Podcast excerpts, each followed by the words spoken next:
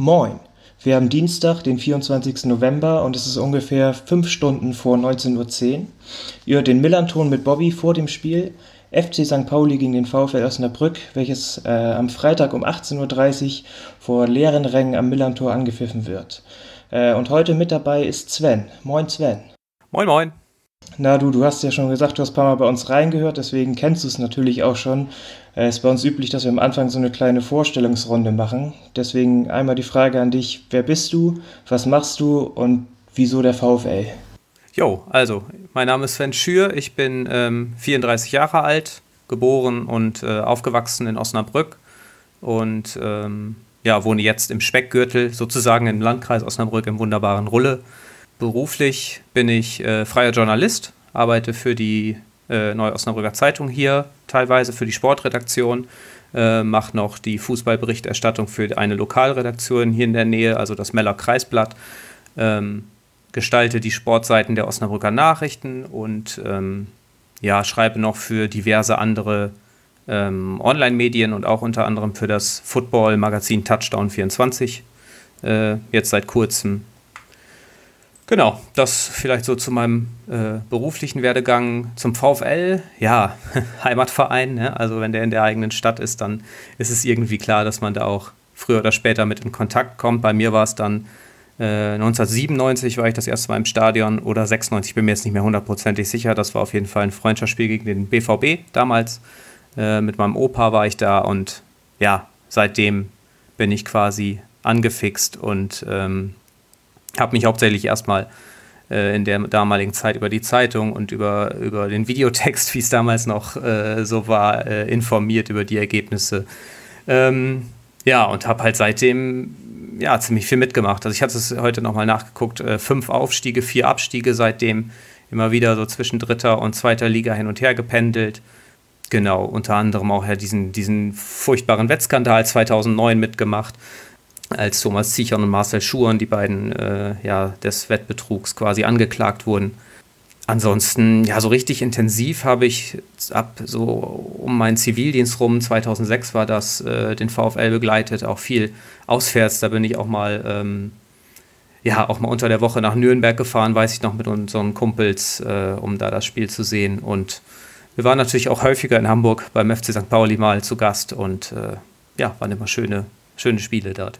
Wie hast du das Miller-Tor denn in Erinnerung? Ist es sozusagen ein Auswärtsspiel, was du besonders gerne machst oder hast du da besondere Erinnerungen dran? Ja, also Miller-Tor war immer, immer schön. Ähm, unter anderem, weil wir auch viele Freunde in, in ähm, Hamburg haben und dementsprechend dann meistens immer schon einen Tag vorher da waren und daraus dann verlängertes Wochenende gemacht haben, wie es ja häufig so ist bei Auswärtsspielen.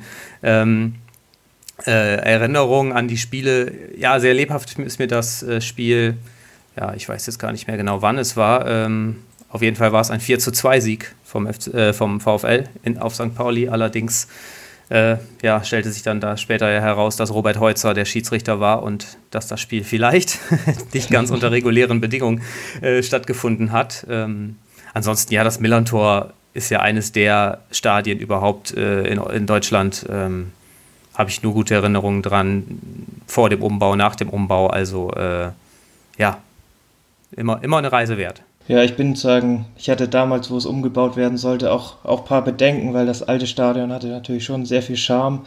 Ja. Aber schlussendlich bin ich unterm Strich schon, schon zufrieden, wie es geworden ist, weil sagen wir auch immer noch diese drei, drei Tribünen Stehplätze haben und dass trotzdem immer noch echt ordentlich viel Stimmung rüberkommt. Mhm.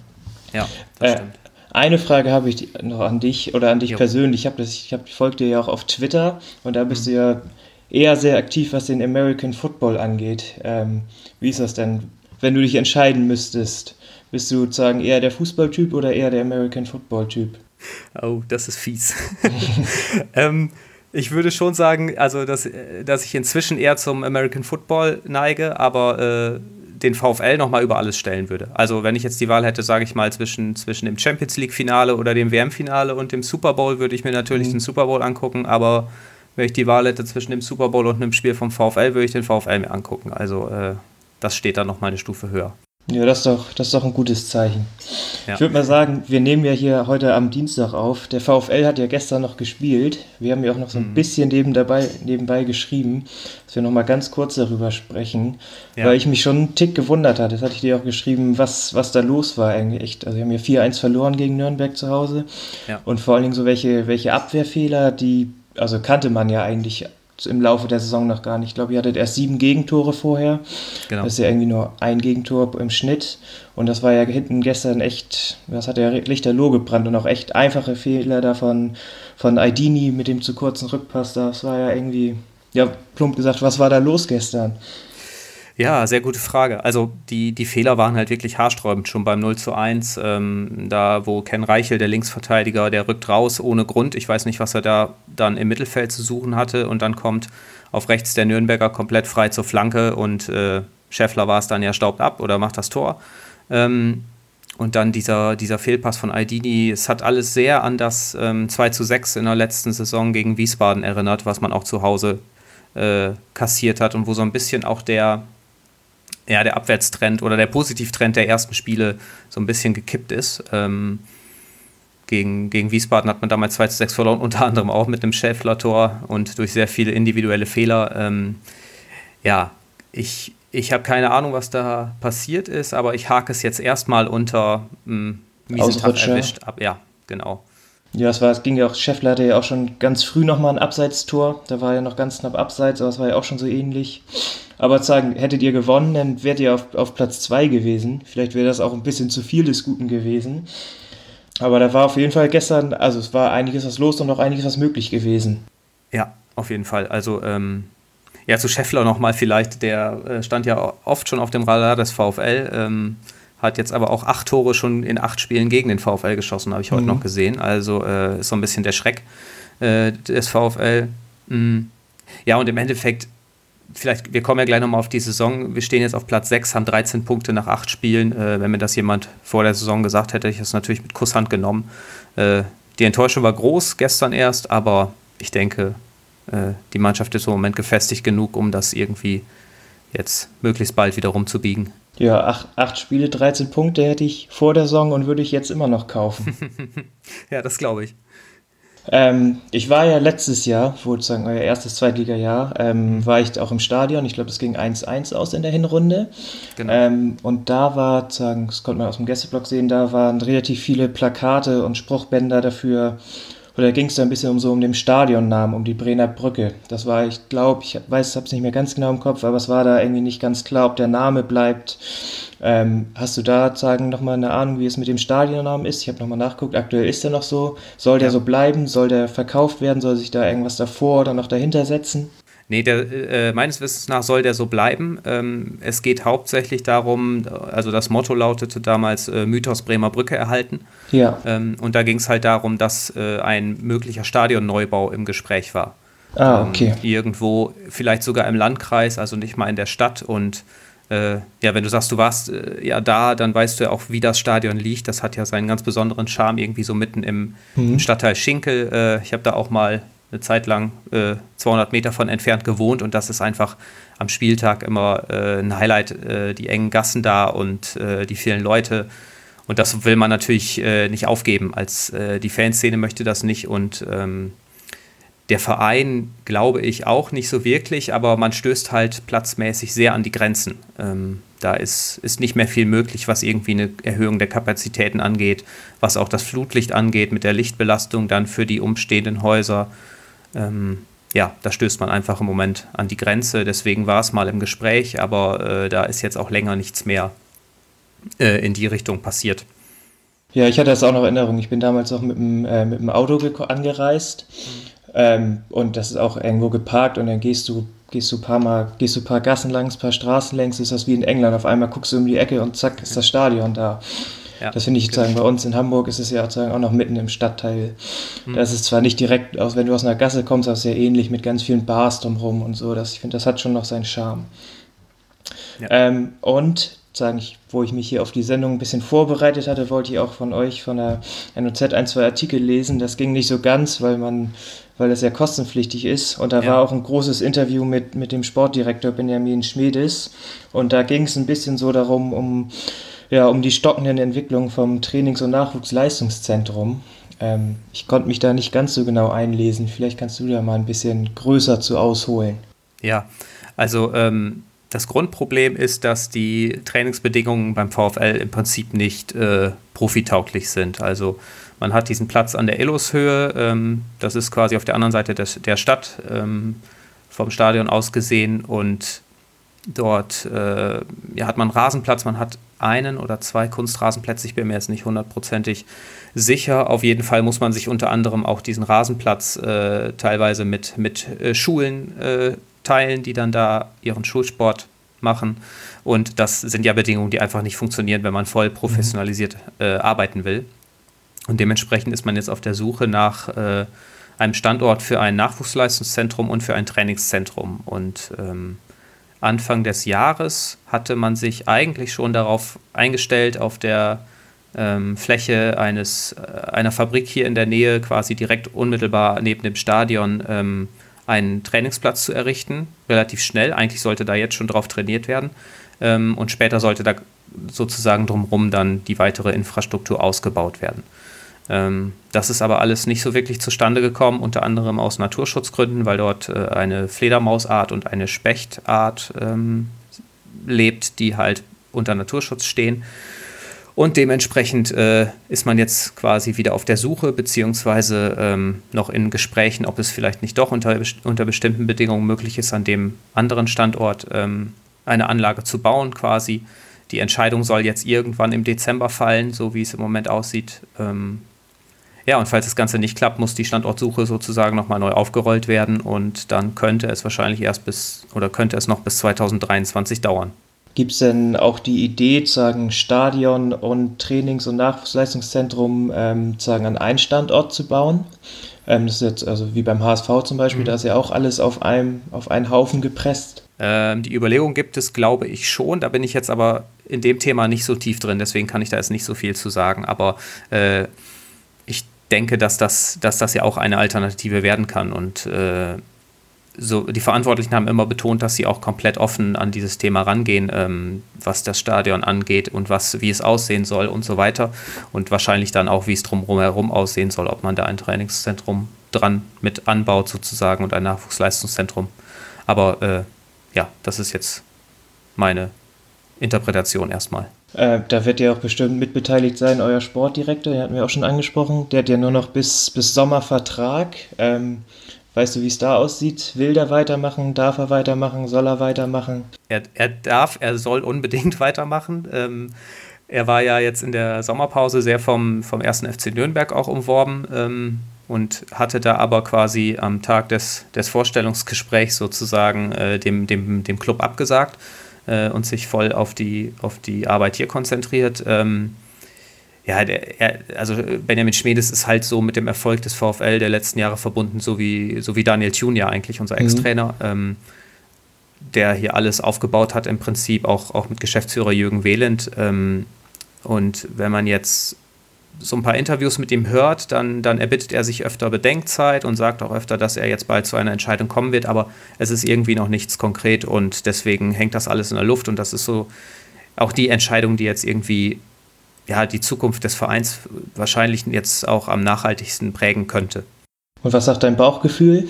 Ich, ich glaube, dass er bleibt. Also ich, ähm, ich kann mir das gut vorstellen, weil er sich hier wohlfühlt. Er ist auch äh, mit seiner Familie wohnt er hier und ähm, ich denke, das passt irgendwie, auch sportlich passt es ziemlich gut. Er hat die volle Rückendeckung des Vereins und kann ja eigentlich auch ziemlich viel äh, schalten und walten. Und ja, ich würde es mir sehr wünschen und ich habe irgendwie, ich habe schon ein gutes Gefühl dabei.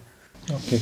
Einen letzten Punkt habe ich noch so zu, zu so alles, was rund um den Verein noch ist. Da habe ich auch irgendwie mich eingelesen, dass ihr sagen jetzt im letzten Jahr eine Million sagen erwirtschaftet habt oder ein Plus geschrieben habt, das trotz trotz der Corona-Pandemie. Ähm, ja.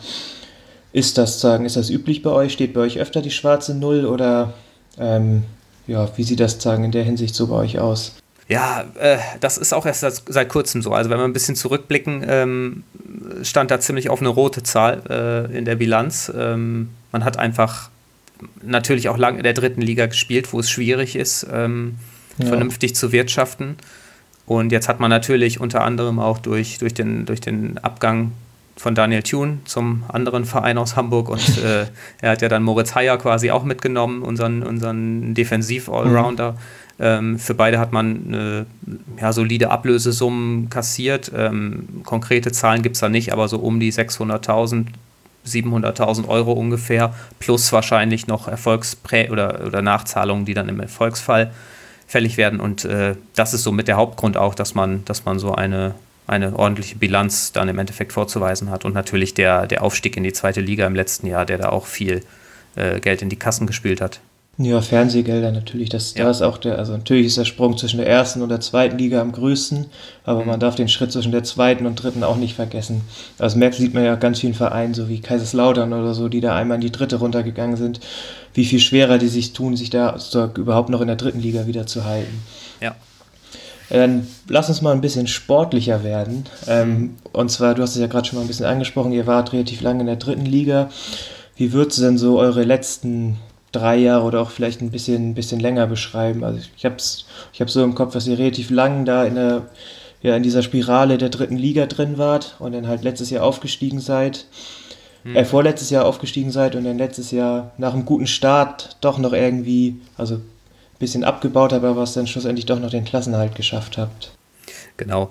Ähm, ich hatte ja schon bei der Vorstellung auch gesagt, dass ich, dass ich quasi in meiner Zeit beim VfL oder mit dem VfL jetzt fünf Aufstiege und vier Abstiege äh, miterlebt habe seit 2000. Also äh, definitiv äh, würde ich uns erstmal so als Fahrstuhlmannschaft der letzten 20 Jahre bezeichnen. Ähm, genau, 2000 sind wir aufgestiegen, 2001 direkt wieder runter, 2003 aufgestiegen, 2004 wieder runter. 2000, äh, genau, 2007 sind wir wieder aufgestiegen. Da konnten wir uns dann ein Jahr halten äh, sind dann in der Relegation abgestiegen, dann wieder hoch, dann wieder in der Relegation runter. Also äh, ja, das ging immer so auf und ab und jetzt ähm, stand man ja in der Saison 2017, 2018 im Prinzip kurz vor dem Abstieg in Liga 4. Ähm, also wirklich ganz unten drin in der dritten Liga. Äh, da hat man damals dann Joe Ennox, äh, den Trainer, entlassen und Daniel Thune geholt, beziehungsweise aus der, aus der U19 befördert zum Cheftrainer. Und der hat die Mannschaft so ein bisschen wieder auf Kurs gebracht, hat sie erstmal vorm, vorm Abstieg gerettet und dann halt wirklich in der Saison 2018, 2019, wo, wo niemand im Prinzip irgendwas erwartet hat, äh, ja, sehr souverän zum Aufstieg geführt. Schon am 34. Spieltag, also ähm, ja, drei Spieltage vor Schluss, konnte man dann ähm, den Aufstieg feiern und ja, hat im Prinzip eine souveräne äh, Saison gespielt. Man hat die Tabellenführung mh, mm, am neunten Spieltag übernommen und seitdem erst einmal äh, seitdem einmal wieder abgegeben bis zum Saisonende. Hm. Ja, und das hat diese Euphorie hat man dann mitgenommen in die erste Zweitligasaison. Ähm, hat eine super Hinrunde gespielt, die dann auf Platz, Platz 5 abgeschlossen hat. Hat äh, unter anderem gegen HSV, gegen Stuttgart zu Hause gewonnen und auswärts auch nicht verloren. Also man hat da schon ziemlich, ziemlich äh, ja, für Furore gesorgt in der, in der Hinrunde. Ja, genau. Dann kam der Knacks, hatte ich ja schon gesagt, so ein bisschen das 2 zu 6 gegen Wien, dann, was so richtig, ja, das war so ein rabenschwarzer Tag und dann kam er nicht mehr so richtig in Schwung erstmal, aber kam auch nie wirklich in Abstiegsgefahr und hat dann am vorletzten Spieltag quasi den, den Klassenerhalt mit einem Sieg äh, nee, äh, gegen Dresden, ich glaube ein Unentschieden war es dann, sich gesichert. Ähm, du hast es ja schon angesprochen, euer, euer Trainer Tune, der war ja sagen auch ganz kurzzeitig, zumindest von den Medien, mal auch bei uns im Gespräch.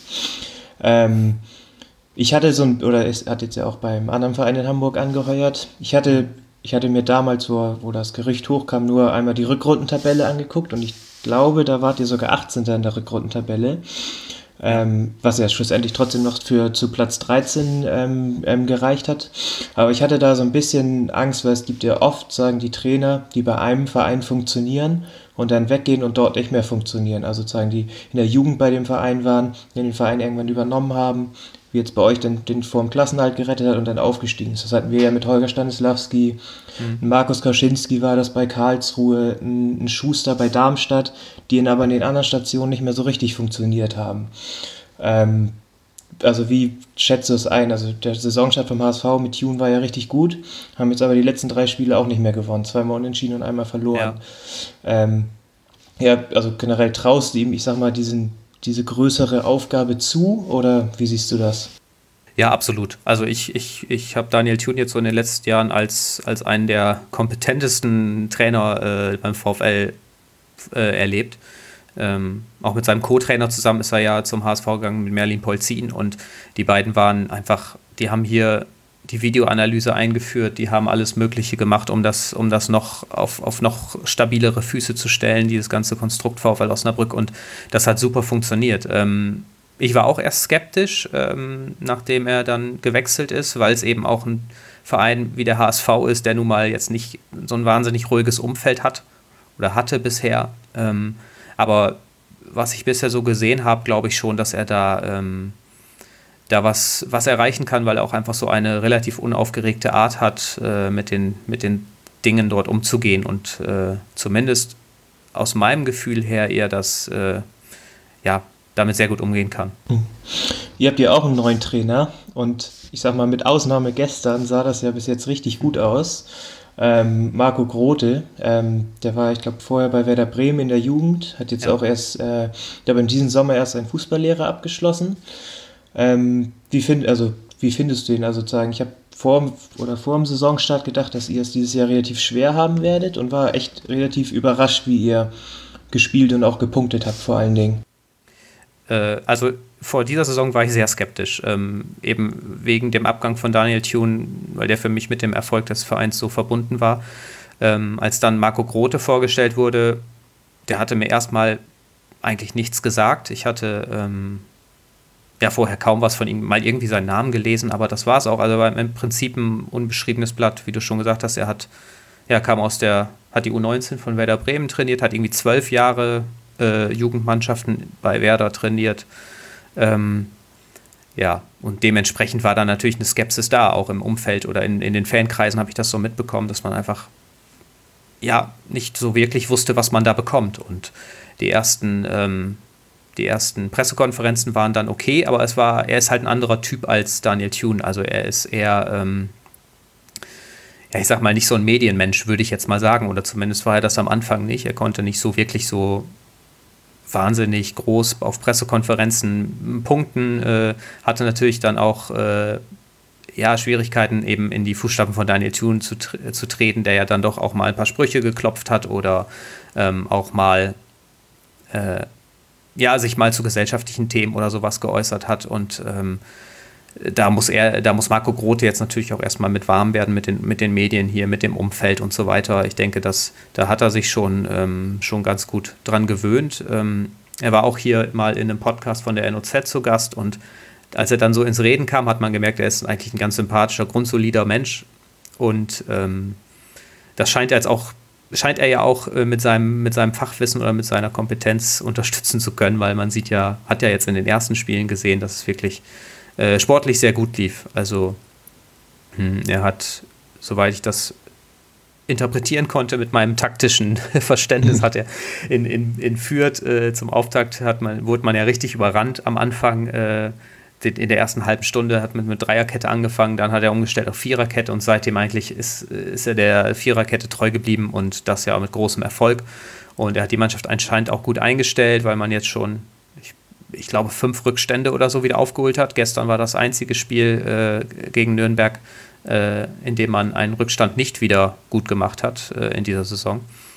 Also ich glaube schon, dass er ein sehr äh, kompetenter Mann ist, der jetzt ja, in dieser Woche wahrscheinlich viel Arbeit vor sich hat. Ja, und bei euch in der Mannschaft hat sich ja auch relativ viel getan. Das hast du ja schon angesprochen. Heya ist mit, so, mit Tune zum HSV gegangen. Agu ist auch mit ist zu Werder Bremen gegangen. Ich glaube, der hat jetzt in München das erste Mal seine ersten Minuten in der Bundesliga bekommen. Genau. Ähm, und habt auch relativ viele neue, der, wo auch gestern äh, relativ viele in der, in der Startelf standen. Mhm. Äh, wie, wie schätzt du das so ein? Also ich habe mir notiert, dass viele, viele Abgänge sagen, die Position 1 zu 1 übernommen worden ist, sagen Reichel und ein Bärmann wurden für die beiden Abgänge vom, zum Bremen und HSV geholt. Ähm, genau. Wie schätzt du den, den, ich sag mal, Umbruch in der Mannschaft ein? Ja, sieht bisher ganz gut aus. Also man hat ja auch äh, Marcos Alvarez abgegeben, unseren Goalgetter. Äh, der ist ja zu Krakowia Krakau gegangen. Der hat 51 Tore für den VfL geschossen ähm, in, in, in, der dritten und zweiten Liga. Dafür hat man äh, Christian Santos geholt, der aktuell verletzt ist. Ähm, kommt aus, ursprünglich aus Bielefeld und ist auch, äh, also man hat ihn jetzt aus La Coruña geholt, aus der spanischen zweiten Liga. Er ist venezolanischer Nationalspieler. Äh, damit hat man zumindest, ich würde sagen, gleichwertigen Ersatz gefunden. Mhm.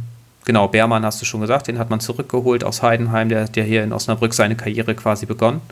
Äh, Agu hat man durch Reichel ersetzt, dann ist äh, Joost van Aken gegangen, der hat, war ja von, der, von Sheffield Wednesday ausgeliehen. Mhm. Anas Ouahim ist weggegangen, das sind so die, die Leistungsträger, würde ich mal sagen. Und von den Neuzugängen, äh, ja, Sebastian Kerk, der gestern dann gegen seinen mhm. Ex-Verein gespielt hat, nicht, nicht, nicht gut, muss ich sagen, aber äh, der bisher mich völlig überzeugt hat eigentlich in dieser Saison. Also ein klasse Spieler, vorne überall einsetzbar. Ähm, also für mich ein absoluter Zugewinn. Äh, genau, man hat noch Maurice, Maurice Multhaupt geholt aus Heidenheim, äh, Luke Ihorst aus Werder Bremen, von Werder Bremen geliehen und natürlich der viel zitierte und viel angesprochene Königstransfer von Ludovic Reis vom FC Barcelona. Der 100 Millionen. Mann. Genau, ganz genau der, äh, der vorher in Groningen gespielt hat und von, von Barcelona dann geholt wurde, U21-Nationalspieler der Niederlande. Ähm, genau, der auch gestern, wie eigentlich das ganze Team ja eine völlig katastrophale Leistung gezeigt hat, aber schon Ansätze gezeigt hat, wie gut er ist. Ähm, Genau, ansonsten hat man noch Ulrich Bapo geholt von VfL Bochum, der allerdings noch kein Spiel gemacht hat, weil er noch im Aufbautraining ist nach seinem Kreuzbandriss. Ähm, ja, und wenn man da jetzt einen Strich drunter zieht, würde ich sagen, dass der Kader auf jeden Fall verbessert ist mit dem kleinen Sternchen ähm, Linksverteidigerposition, weil Ken Reichel ist halt ein sehr erfahrener Spieler, aber nun mal nicht so agil und nicht so schnell wie ein Agu, der nach vorne sehr viele Akzente setzen konnte. Ähm, Gestern, ja, gestern kam ja noch, kam ja noch Wolze rein. Genau. Ich hab, hätte ihn jetzt mal eher eingeschätzt, äh, eingeschätzt als Typ Kämpfer, Zerstörer, Läuferer, äh, Läufer. Ja, das passt. Ähm, ja, so ein bisschen Kampfschwein, Pferdelunge mäßig, ja. aber äh, jetzt nicht der schnellste. Der, der wird keinen Spieler irgendwie auf der Außenbahn, äh, wird keinen Spieler hinter sich lassen, so wie Agu das oft gemacht hat. Ähm, also sagen wir mal, er hat seine Stärken in der Defensive. Ja, ganz genau, so würde ich es dann bezeichnen. ja, und ich will nochmal auf einen Spieler eingehen, und zwar Sebastian Kerk. Ich glaube, auf den müssen wir auch am Freitag ein bisschen achten. Der hat jetzt ja schon mit dem Tor gestern vier Tore oder vier Tore gemacht, fünf Assists. Der hat ja also sozusagen oder echt ein, oder tritt richtig gute Standards mit seinem linken Fuß. Ich glaube, mhm. das war ja auch eines dieses Traumfreistoßtor. Ich glaube, in Regensburg war das, wo er drei Tore gemacht hat. Ja. Und der hat sich ja echt, echt gut entwickelt. Der war irgendwie vorher noch in, in der Bundesliga bei Freiburg und in Nürnberg. Und da ist er, finde ich, öfter, wenn er gespielt hat, auf dem Platz eher so ein bisschen untergegangen, weil er so ein Tick schmächtiger war, nicht ganz so zweikampfstark. Aber dieses Jahr und auch vor allem mit seinem Standards, mit seinem linken Fuß, oder trumpft er ja bei euch echt richtig groß auf. Ja, äh, ich hatte, als, als die Verpflichtung kam äh, oder bekannt wurde, hatte ich bei Twitter auch irgendwie geschrieben, dass er uns verstärken wird und habe dafür aus Nürnberger Kreisen ein bisschen Gegenwind bekommen äh, zu der Zeit, weil die gesagt haben, äh, dass der nicht unbedingt äh, das Niveau für die zweite Liga hätte, was mich damals schon gewundert hat, weil ich ihn wie du auch aus Freiburg irgendwie kannte und als vielversprechendes Talent äh, und dann ab und zu mal in Nürnberg gesehen habe. Ähm, allerdings hatte er wohl jetzt auch zwei Jahre mit, mit Achillessehnenverletzungen zu kämpfen.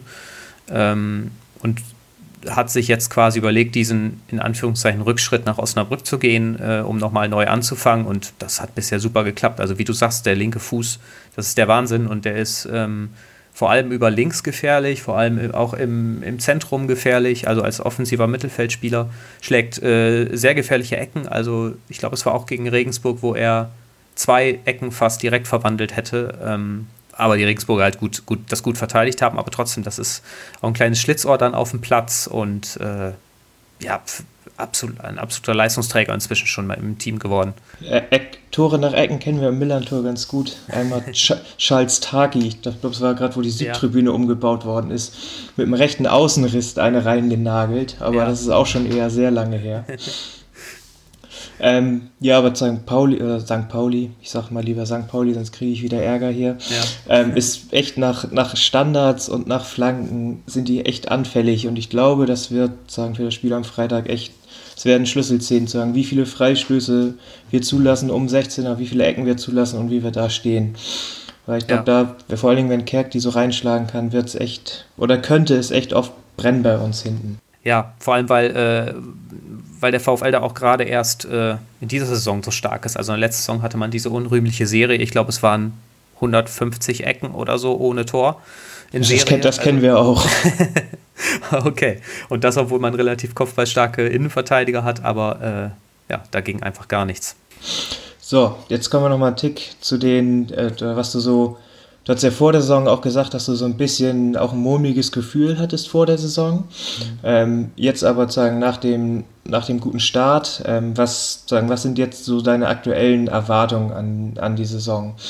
Ich würde mal schätzen, dass es trotzdem immer noch so früh wie möglich den Klassenerhalt schaffen. Ja, auf jeden Fall. Also ähm, immer wieder hört man, dass auch Marco Grote und Benjamin Schmedes sagen, am wichtigsten ist, äh, die, ist nicht die, äh, die Zahl ganz vorne in der Tabelle, sondern ganz hinten und das sind die Punkte. Und wir brauchen 40, äh, so hat es der Verein ausgerufen. Jetzt hat man 13, das heißt 27 fehlen noch und das ist das Ziel. Ähm, ich glaube schon, dass man, dass man einen einstelligen Platz anpeilen kann.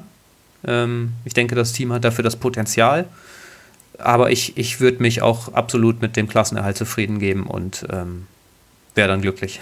Noch ein, ja. ein drittes Jahr in der zweiten Liga hat man, glaube ich, seit, es wurde gestern auch gesagt, seit 40 Jahren oder so nicht mehr gehabt oder, mhm. oder Mitte der 80er das letzte Mal. Ich bin mir jetzt nicht mehr ganz sicher. Also das wäre auf jeden Fall ein Riesenerfolg, wenn man das schaffen würde.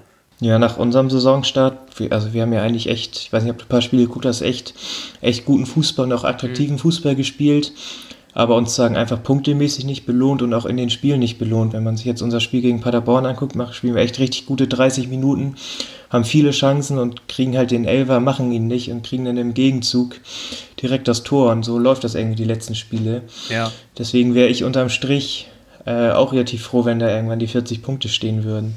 Ja. Ähm, ach ja, und das Spiel ist ja sozusagen direkt jetzt schon am Freitag. Euer letztes Spiel war noch am, war ja noch gestern. Ähm, sind ja nur vier Tage, vier Tage zwischen. Ähm, Ansetzung ein bisschen unglücklich oder wie würdest du es formulieren?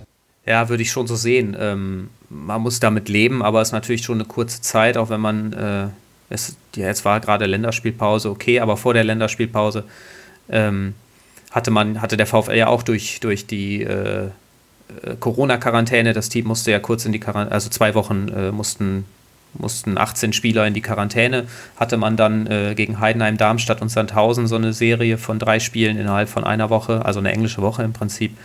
Ähm, und das jetzt schon wieder, also eine relativ kurze Woche, ja, unglücklich, aber ja, was soll man machen, muss man mit leben und ja, wird ja, schon. Es war, es war ja auch am Ende der letzten Saison, wo Dresden, da musste, musste ja auch die ganze Mannschaft in Quarantäne und da hatten die ja auch in 20, Spiel, äh, in 20 Tagen sieben Spiele.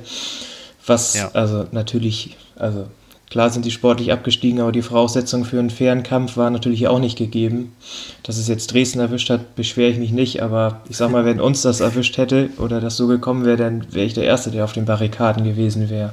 Ja, finde ich auch. Also das war keine, keine Sternstunde vom, vom, äh, von der DFL, das so anzusetzen ich meinte, der, der Zeitplan hat gedrängt, aber da hätte man sich, glaube ich, irgendwie noch was anderes überlegen müssen, weil das, das fand ich auch nicht mehr, nicht mehr fair. Ja, also es hatte mit. Ich will jetzt nicht zu weit ausholen. Ja. Kommen wir lieber nochmal zu, zum, zum Spiel zurück. Ähm, bei uns fallen, also gibt es immer noch die Langzeitverletzten Wiekow, Buchtmann, Rio Miyachi und Burgstaller aus. Ähm, mhm. Ich glaube, bei euch hat sich gestern keiner verletzt. Bei euch wird sich nicht relativ viel verändern. Vielleicht nur die erste Elf, weil mit der ersten Halbzeit war er ja nicht ganz so zufrieden. Oder ist da noch irgendjemand kurzfristig verletzt dazugekommen oder gesperrt oder sonst irgendwas? Also ich habe eben nochmal die, die Nachrichten gecheckt, da war nichts. Ähm, Christian Santos äh, hatte ja gestern schon so ein bisschen in, in, bei Sky äh, in der Halbzeit ein bisschen angedeutet, dass er langsam aber sicher dem Comeback entgegenarbeitet. Aber ich kann mir nicht vorstellen, dass das jetzt schon für Freitag reicht. Äh, er ist ja quasi, also hatte einen Muskelfaserriss im Oberschenkel vor drei Wochen, glaube ich. Also das ist ja nicht so schnell äh, ausheilbar. Und ansonsten dürfte sich, äh, ich glaube, im, im Kader äh, nichts ändern im Vergleich zu Montag. Wie wirst du denn am Freitag das Spiel verfolgen, gucken, hören? Ich werde es wieder äh, wie es so Tradition ist, bei meinen Schwiegereltern gucken. Äh, ist ja auch in Corona-Zeit erlaubt, von daher, das passt ganz gut. Okay, ja, äh, auch, auch für alle Hörer einmal sagen, alle, die nicht so viel Lust auf den Bezahlsender haben, ihr könnt gerne wieder das AFM-Radio einschalten. Ähm, diesmal werden Tim und ich werden das Spiel für euch reportieren und werden mal hoffen, dass wir nach den letzten guten Spielen noch mal was Zählbares mitnehmen. Ähm, dann jetzt noch mal zum Schluss, Sven, was, was glaubst du denn, wie es morgen, oder wie glaubst du, wie da, wird das Spiel morgen verlaufen und wie glaubst du, wird es ausgehen? Äh, ich denke, es, es könnte ein ja, ein Kampfspiel werden. Ähm, der VfL hat ja, ich habe ich hab heute noch äh, kurz in, in, in dem Treffpunkt hier gelesen und da wurde auch die Angst geäußert, dass der VfL jetzt wieder zum Aufbaugegner wird für, für Krisenteams. Äh, jetzt gestern Nürnberg und dann am Freitag St. Pauli. Äh, darauf hoffe ich natürlich nicht. Ähm, deswegen kann ich mir vorstellen, dass es schon ein relativ kampfbetontes Spiel werden wird und äh, tippe mal auf ein 2 zu 1 für uns. Ja, ich bin ja eher der Typ äh, Pessimist. Das werden auch alle bestätigen, die mich kennen. Ähm, aber diesmal habe ich irgendwie das Gefühl, dass wir mit aller Demut, die wir hier haben, dass wir äh, 3-0 gewinnen werden. Ich weiß auch nicht, wo der Optimismus herkommt. Und eigentlich ist es auch immer ein schlechtes Zeichen. Normal ist es immer so, wenn ich für, für St. Pauli tippe, dann gehen wir ordentlich baden. Und es ist eher öfter so, wenn ich gegen uns tippe, dass wir gewinnen.